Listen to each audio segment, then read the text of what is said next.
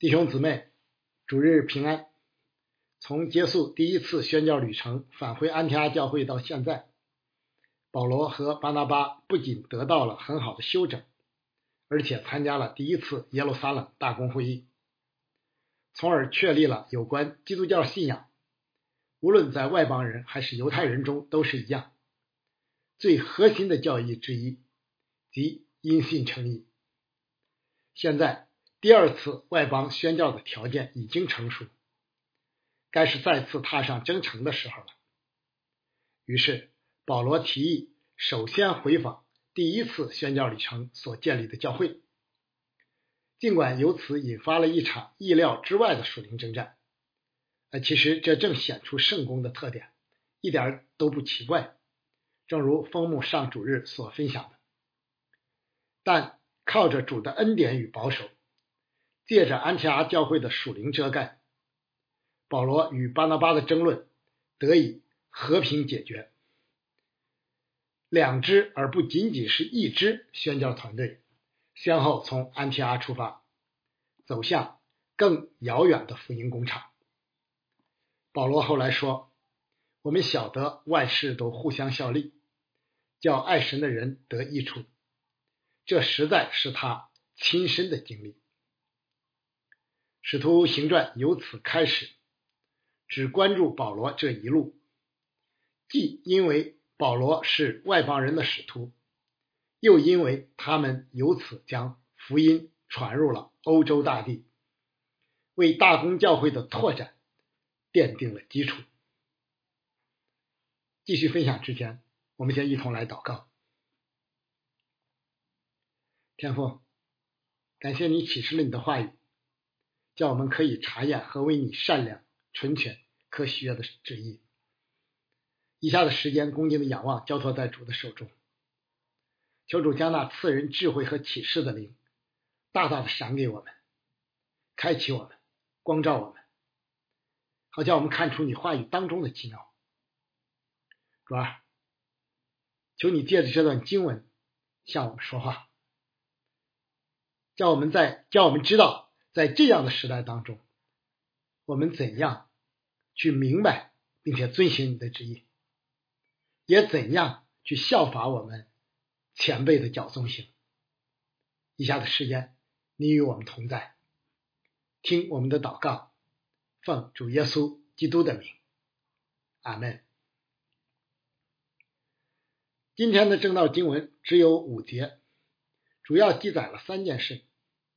一是与提莫泰有关的事，笔墨最多，可归纳主题词为同工；二是与回访加拉泰众教会有关的事，可归纳主题词为回访；三是与使徒们回访成果有关的事，可归纳主题词为兴旺。以下的分享就按此顺序展开。我们先来看同工。保罗这一次与希拉同行，就是那位受差派前往安提阿传达耶路撒冷大公会议决定的代表之一。他们由陆路经大树向西回访第一次传福音的各城，与上次海路的顺序相反。首先来到特庇，然后是路斯德。今天正道经文的主要内容。都与这城有关。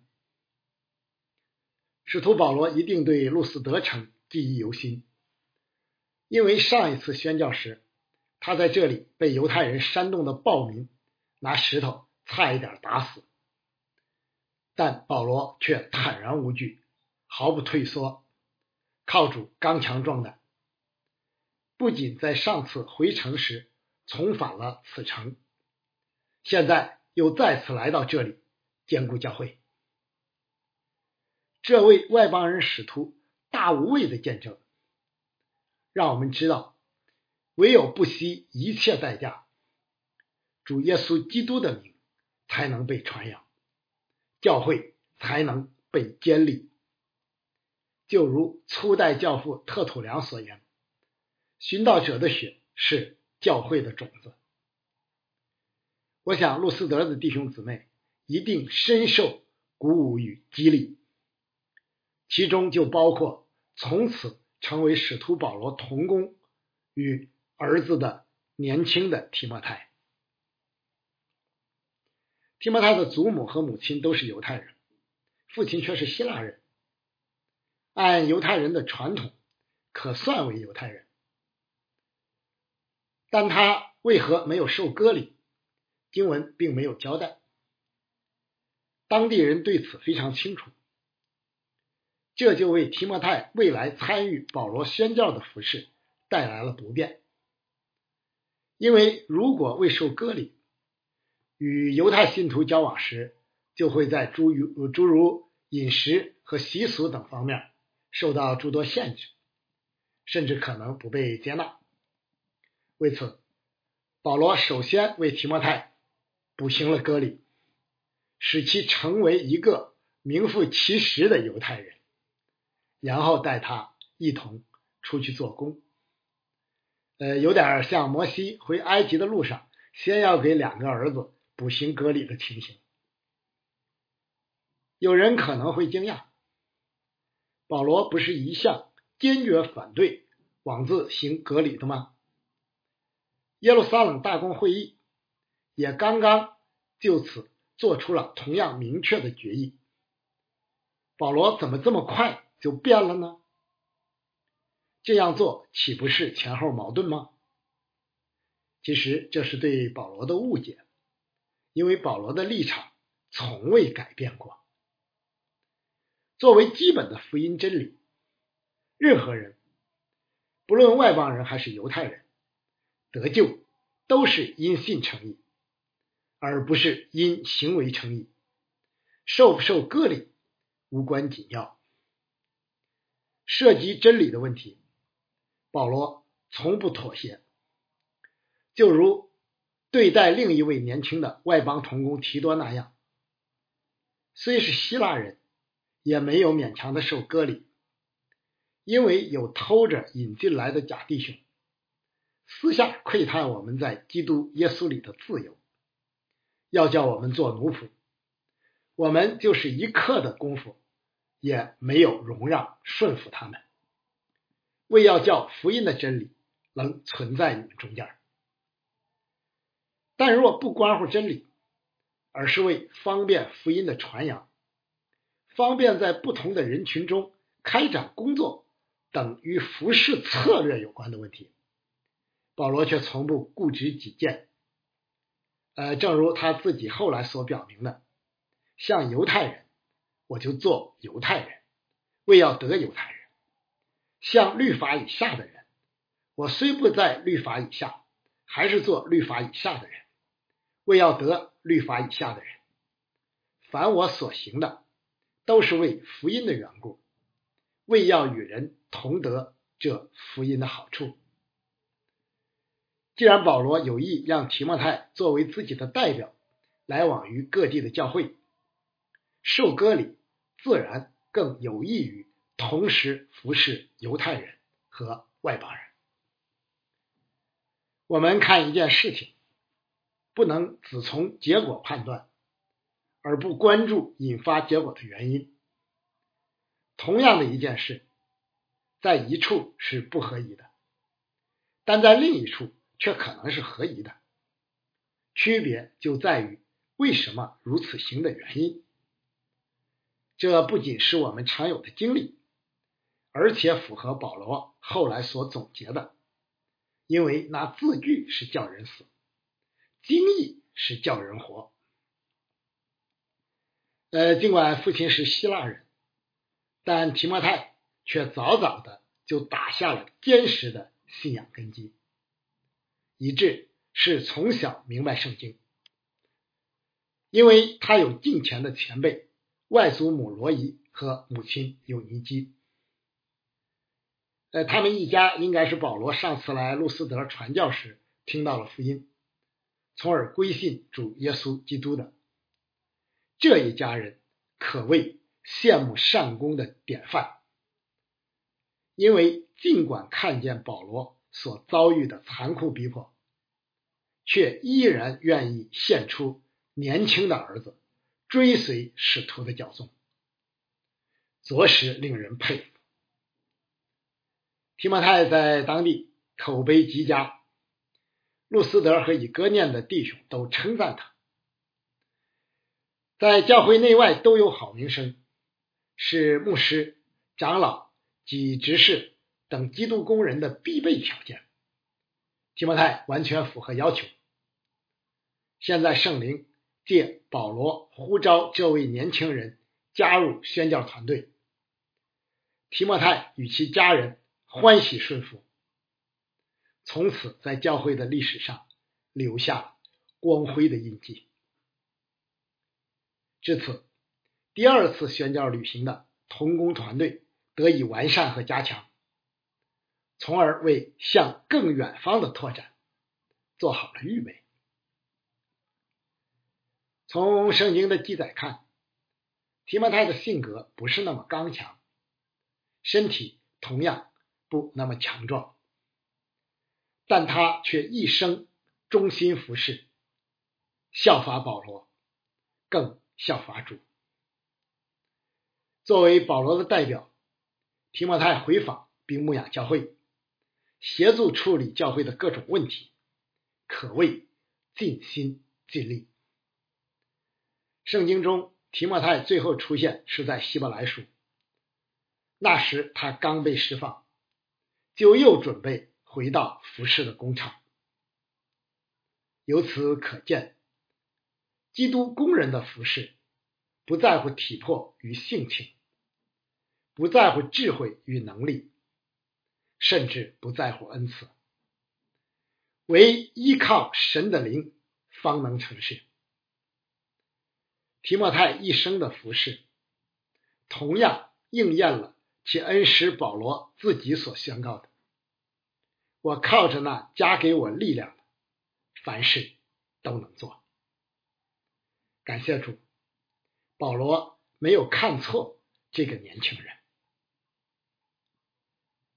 提摩太是保罗一生最亲密的同工，也是保罗最亲近的人。不仅邻里相通，而且性情相投。无论属灵还是属世，都情同父子。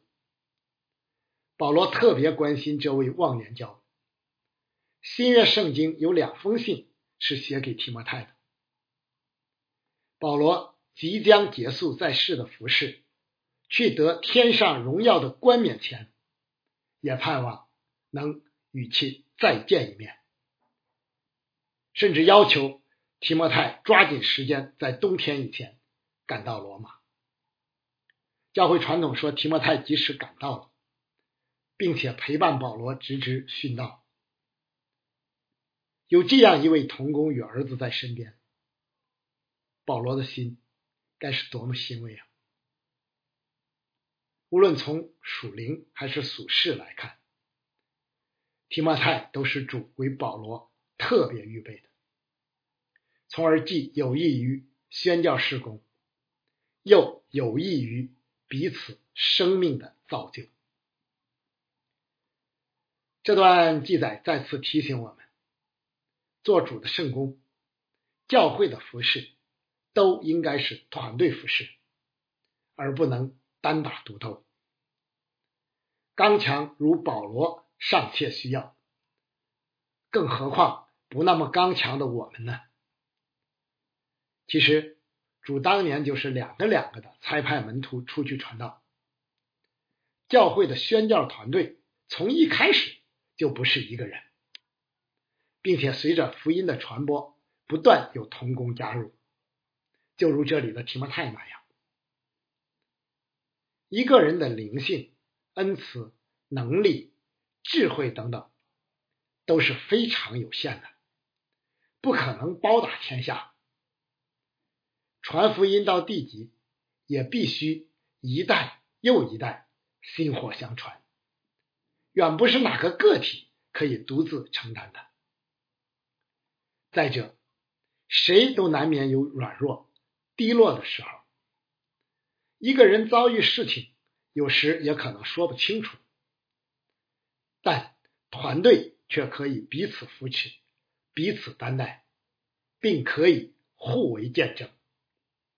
因此，教会领袖和负责带领的同工，从一开始就应当注重服侍团队的建设，不仅身先士卒、亲力亲为，更要坐镇中央，发挥团队的优势。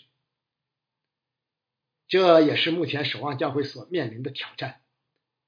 请弟兄姊妹为教会切切祷告，求主兴起更多年轻的工人，尤其是年轻的弟兄加入服饰。呃，主的工人同样是人，不仅需要与主保持亲密的关系，需要教会的属灵遮盖，而且还需要同工间的友谊。尤其是在征战一线的精兵，志同道合之战友的宝贵，更是不言而喻。就像保罗与提摩太这样，圣徒的友谊不同于世人的朋友圈，不取决于年龄、社会地位、爱好以及职业与专业等等，甚至不取决于恩赐或在教会中的岗位。乃是首先建基于真道的合一之上，正如使徒约翰所说的：“爱你们是为真理的缘故，这真理存在我们里面，也必永远与我们同在。”离开主的真道，圣徒之间是不可能发展出真友谊的。这也是基督徒与非基督徒呃，这也是基督徒。与非基督徒交往的界限所在。为此，在主里培育圣洁的友谊，同走天路，同做主公，彼此带导，彼此扶持，理应是基督徒追求的目标，也是建造基督徒社区的重要内容之一。当然，美好的同工与友谊。一定是主的恩赐，同工团队一定是主兴起并保守的。感谢主，在我至今的服侍生涯中，令我最感欣慰的事情之一，就是能在守望的同工团队，能与同工们和弟兄姊妹一起服侍主，服侍教会，也彼此服侍，荣耀归主名，阿门。我们再来看回访，保罗是在回访特庇、路斯德和以哥念等第一次宣教旅行所建立教会的时候遇见并呼召提摩太的。现在我们就回头来看看与这次回访有关的事。保罗是在安提阿提出这一动议并获得教会祝福的。我相信这既是出于圣灵的感动。也体现了保罗的人生智慧与洞见。呃，一个家庭不仅要生育，而且更要养育孩童，并且后者的付出往往更大更久。宣教士同样既要建立教会，更要以适当的方式牧养教会，在教会初创的时候更当如此。南加拉泰的这些教会，尽管已经在征战，已经在征战中立定了根基，但依旧比较稚嫩，需要宣教士特别的扶持。呃，他们需要全备福音真道的装备，需要建立并完善教会的组织，需要解决教会发展过程中出现的各种问题，也需要建立教会。彼此间的联系等等，而保罗的再次探访，不仅给这些教会带来鼓舞与安慰，而且与教会建造的各方面都将大有益处。反过来，宣教士同样需要从以前的宣教成果中得着鼓励、安慰与经验教训，从而能。更有效的将宣教事业推向深入。于保罗而言，通过回访，再次与这里的圣徒相通，回顾过去，展望未来，同作主公，共沐主恩，实在可视为一次颇为有效的属灵充电。与希拉和提摩太而言，从已经成熟的工厂开始学习如何开展宣教工作，汲取前人留下的丰富营养，也是一条便捷的装备之路，有助于更快更好的进入角色。现在新的宣教团队已经预备好了，可以前往更遥远的福音未得之地。保罗这次回访还有一个重要的目的，就是将耶路撒冷大公会议的决议交付各教会，即外邦人不需要先受割礼成为犹太人，然后才能做基督徒。而只需要因信称义，一步到位。这既是关乎在外邦宣教与建立教会的原则问题，也是当时这一代教会面临的生死攸关的严峻属灵征战。加拉太书中有清楚的记载，保罗与希拉的到来，决议的宣讲。彻底否定了那些搅扰加拉太教会之犹太人的主张，从根本上解决了问题，确立了因信称义的福音真福音真理，从而不仅大大有利于宣教事业的开展，而且为教会的健康成长带来极大的祝福。我想，保罗之所以选择与希拉同工。应该是考虑到其作为耶路撒冷大会参与者和代表这一特殊身份，从而大大有助于增强团队的权威与说服力。呃，由此可见，任何施工或组织只生不养都是难以持久的。发起施工或建立组织的同工，尤其要予以重视。在开始在开始阶段，或是发展的关键时刻，比如面对危机的时候，适度的介入是必要的，以保证施工或组织的顺利进行。今天我们教会可能暂时暂时没有类似宣教这样跨地域长时期的施工，但同样可以应用于教会内部的施工与部门。同时，后来加入的童工也应当主动保持与初创童工的联系，以便获得属灵遮盖与指导。就像格罗西教会的以巴弗前往罗马请教保罗那样。最后，我们来看兴旺。主的旨意无人能够拦阻，圣灵的作为实在奇妙非凡。尽管保罗他们。上次来此地传扬福音时，遭遇极大的逼迫，甚至不能长久稳定的牧养教会。但特庇路斯德和以哥念的教会，却不仅没有被扼杀，反而在征战中不断成长壮大。现在，随着宣教士们再次到来，并交付耶路撒冷大公会议的决定。于是，众教会信心越发坚固，人数天天加增。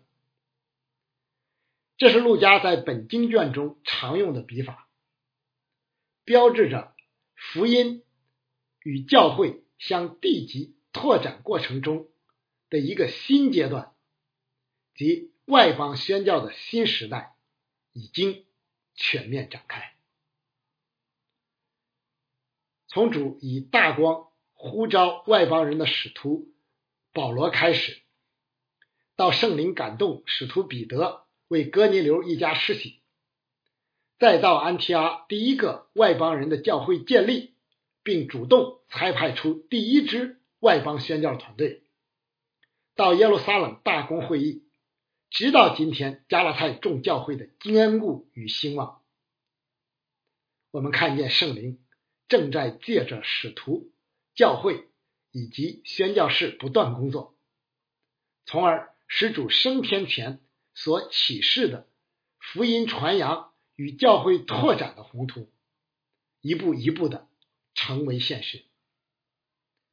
作为外邦人使徒的保罗，此时一定甚得激励，满怀信心的准备继续前行，去开拓新的宣教工厂。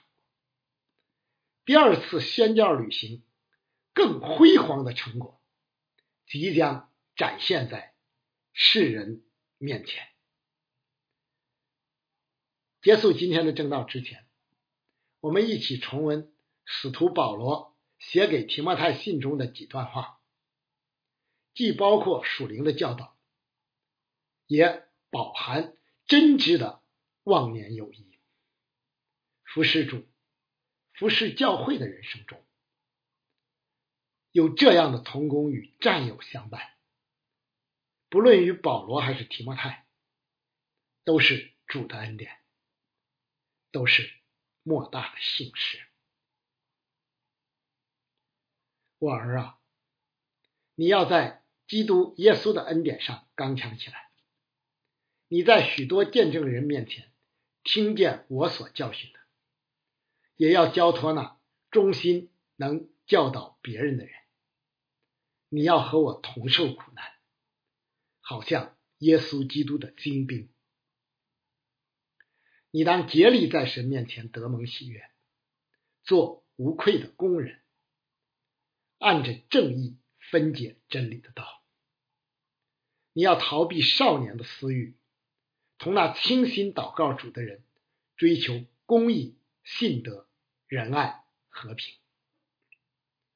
我在神和基督耶稣并蒙拣选的天使面前嘱咐你，要遵守这些话，不可存成见，行事也不可有偏心，给人行按手的礼。不可急促，不要在别人的罪上有份，要保守自己清洁。因你胃口不清，屡次患病，再不要照常喝水，可以稍微用点酒。阿门。我们一同来祷告，天父，感谢你保守我们以上的时间。借这段经文向我们说话，在这其中，我们看见保罗的忠心，看见他不违背那从天上而来的意象，继续出发去宣教，是吧？我们也看见你的恩典，你特别的眷顾，为保罗预备童工，预备提摩太这样一位年轻的童工。不仅如此，也使保罗的宣教事业可以一代又一代的薪火相传。主啊，为此我们在你的面前特别的来恳求，感谢主，你在这样的一个时代当中，在这个城市当中建立你自己的守望教会，是吧？求你也在我们中间兴起更多的工人，尤其是年轻的，就像提摩太。一样的工人，是吧？也求你保守教会的合一，是吧？使我们可以在这个时代当中同心合意的来做主公，我们也能彼此的扶持，主啊？愿你保守并祝福你自己的守望教会。我们也在这里特别的纪念那些征战中的兄弟教会、牧者和弟兄姊妹们，主啊？纪念那些为主的名被拘押、被限制自由的我们的那些主内的肢体，主啊，在这样一个特别的日子当中，求主你特别的与他们同在，兼顾他们，安慰他们的家人。主啊，我们也盼望我们分散在各处这样敬拜的日子能够早日的结束，我们可以进入新堂。恢复正常的教会生活，一起来分享主你的话，主啊，也一起来享受主你在我们中间，一一也一起来见证主你在我们中间那大而可畏的作为，以及你所赐予我们的那丰盛的恩典。主啊，我们为此来向你仰望，一切荣耀和颂赞都归给你。听我们的祷告，奉主耶稣基督的名，阿门。